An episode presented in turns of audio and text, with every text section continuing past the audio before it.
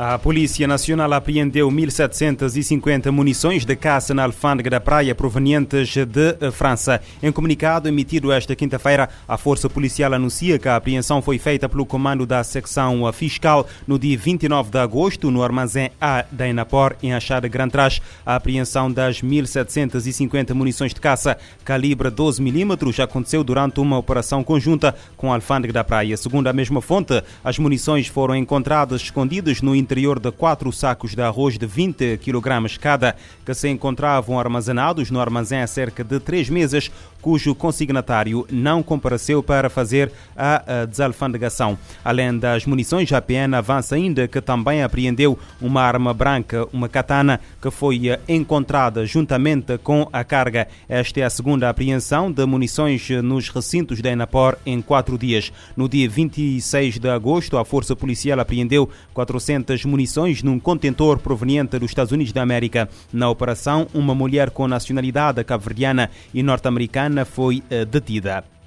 No Conselho de São Lourenço dos Órgãos, Gília de Santiago, o Tribunal de Comarca decretou prisão preventiva ao homem detido no dia 30 de agosto na posse de mais de 4 quilos de cannabis e 9 gramas de X. Em nota de imprensa publicada na tarde desta quinta-feira, a PJ refere que a detenção do homem de 40 anos foi feita em flagrante delito. De acordo com a mesma fonte, a operação foi levada a cabo através da Secção Central de Investigação de Tráfico de Estupefacientes e Crime Organizado, a Brigada de Tráfico Interno, no decurso da investigação operações de tráfico interno de droga e na sequência do cumprimento de mandados de busca domiciliárias.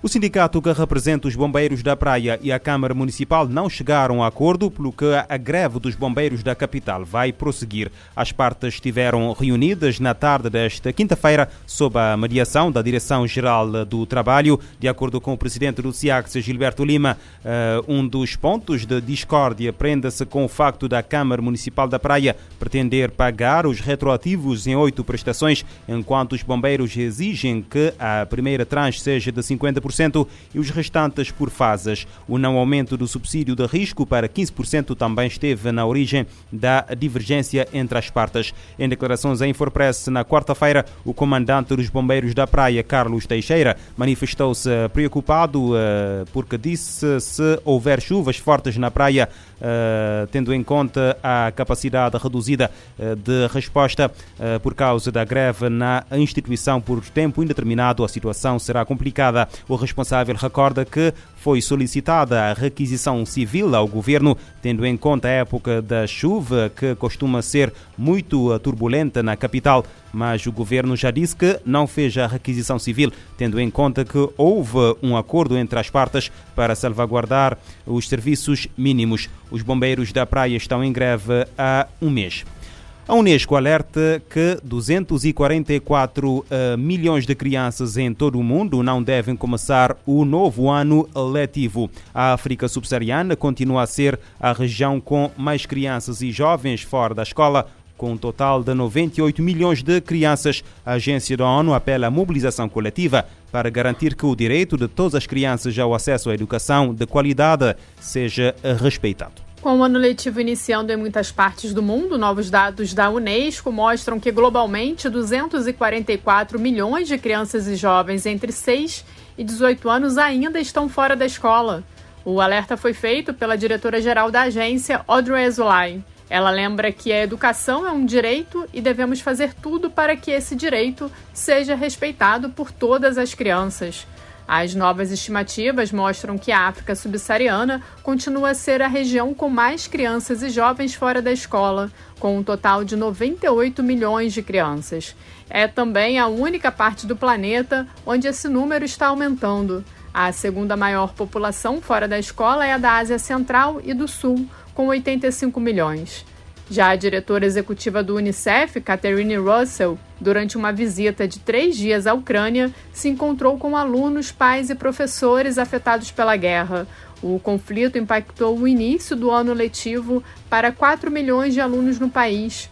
Russell declarou que as crianças estão voltando às aulas com muitas escolas danificadas e com histórias de destruição, sem saber se os seus professores e amigos estarão lá para as receber. Segundo ela, muitos pais hesitam em mandar os filhos para o colégio sem saber se estarão em segurança. Da ONU News em Nova York, Ana Paula Loureiro.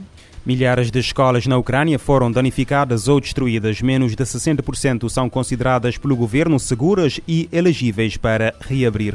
Mais de 10 mil pessoas, incluindo civis e membros das forças de segurança, morreram no Burkina Faso eh, devido a ataques de grupos terroristas desde 2015. Dados divulgados quinta-feira pelo ministro da Justiça do país durante um evento para assinalar o Dia Internacional eh, da Comemoração e homenagem às vítimas do terrorismo. O ministro destacou algumas medidas que o governo do Burkina Faso tem tomado para fazer face a esta situação, como o reforço do quadro jurídico e institucional para promover os direitos da das vítimas e a criação de um tribunal especializado em atos terroristas. O governante destaca igualmente o estabelecimento de mecanismos especiais de proteção às vítimas. No entanto, no mesmo evento, os representantes das vítimas do terrorismo e os seus familiares indicaram que o governo deve fazer mais esforços, incluindo uh, introduzir mais medidas de prevenção, bem como tratamento psicológico para os sobreviventes.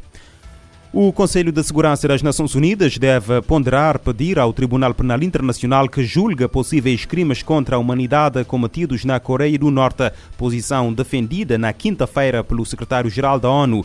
Um relatório enviado para a Assembleia Geral da ONU afirma não ter havido progressos na responsabilização pelas violações dos direitos humanos no país e cita dados anteriores que podem constituir crimes contra a humanidade. António Guterres afirma que continua a ser imperativo para a comunidade internacional responder à situação dos direitos humanos na Coreia do Norte, incluindo o apoio à responsabilização caso se verifique que foram cometidos crimes contra a humanidade, a fim de evitar a impunidade. O Tribunal Penal Internacional eh, foi criado para procurar a responsabilização eh, pelas piores atrocidades do mundo, crimes de guerra, crimes contra a humanidade e genocídio.